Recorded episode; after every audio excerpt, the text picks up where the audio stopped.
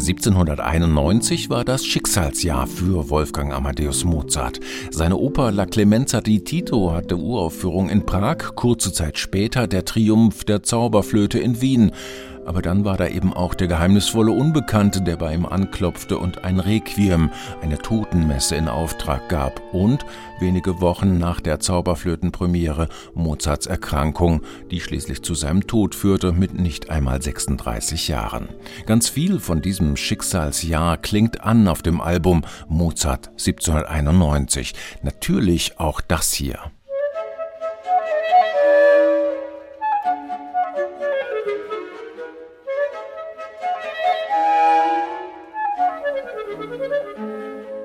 Mozart hat die Klarinette geliebt, aber er hat nur ein einziges Klarinettenkonzert geschrieben. Wenige Wochen vor seinem Tod war es fertig, gewidmet Anton Stadler, seinem Freimaurerfreund. Der muss für damalige Verhältnisse ein unglaublich guter Klarinettist gewesen sein, womit wir bei Pierre Genisson wären, dem Solisten unserer Aufnahme.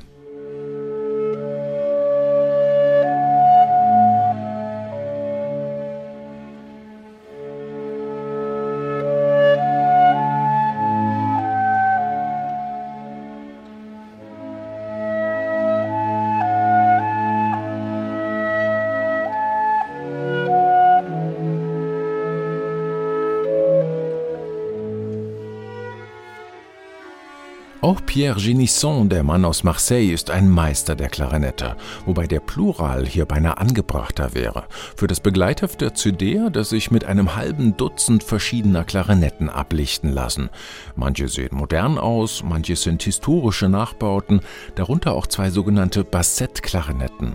Letztere braucht man zum Beispiel, wenn man das Mozart-Konzert im Original spielen will, denn auch Stadler besaß eines dieser seltenen, bald darauf in Vergessenheit geratenen Instrumente, mit denen man ein paar Töne tiefer kommt als die normale Klarinette.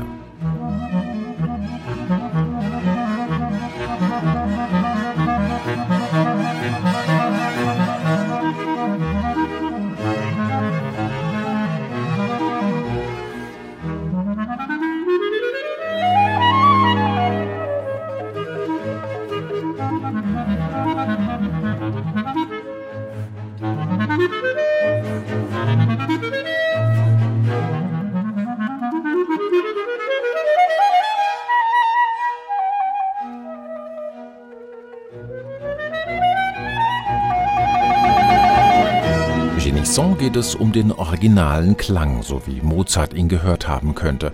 Auch deshalb hat er sich das Concerto Köln mit seinen historischen Instrumenten für diese Aufnahme ausgesucht. Der Franzose versucht, das Beste aus beiden Welten zu verbinden. Eine Klarinette, die mit den spieltechnischen Möglichkeiten von heute den Klang von damals kultiviert. Und diese CD hat noch mehr zu bieten.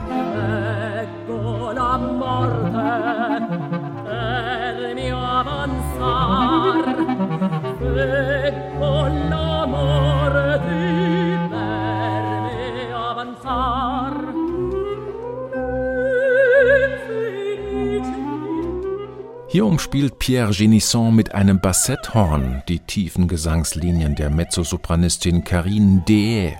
Das Rondo Non più di fiori stammt aus der Oper La Clemenza di Tito auch hier hat Mozart seine späte Liebe, die Klarinette und ihre nächsten Verwandten mit interessanten Solostellen bedacht.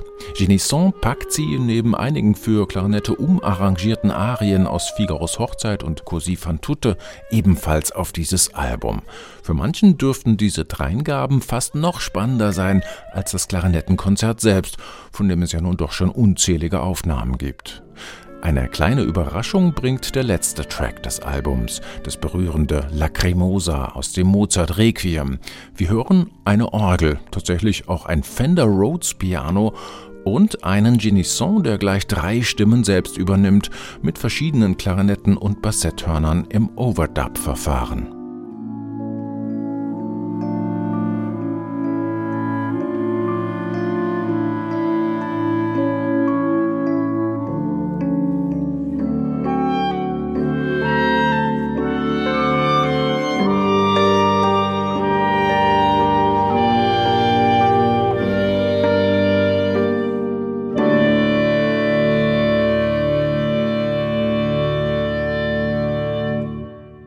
Neue CDs in HR2 Kultur. Weitere Rezensionen auf hr2.de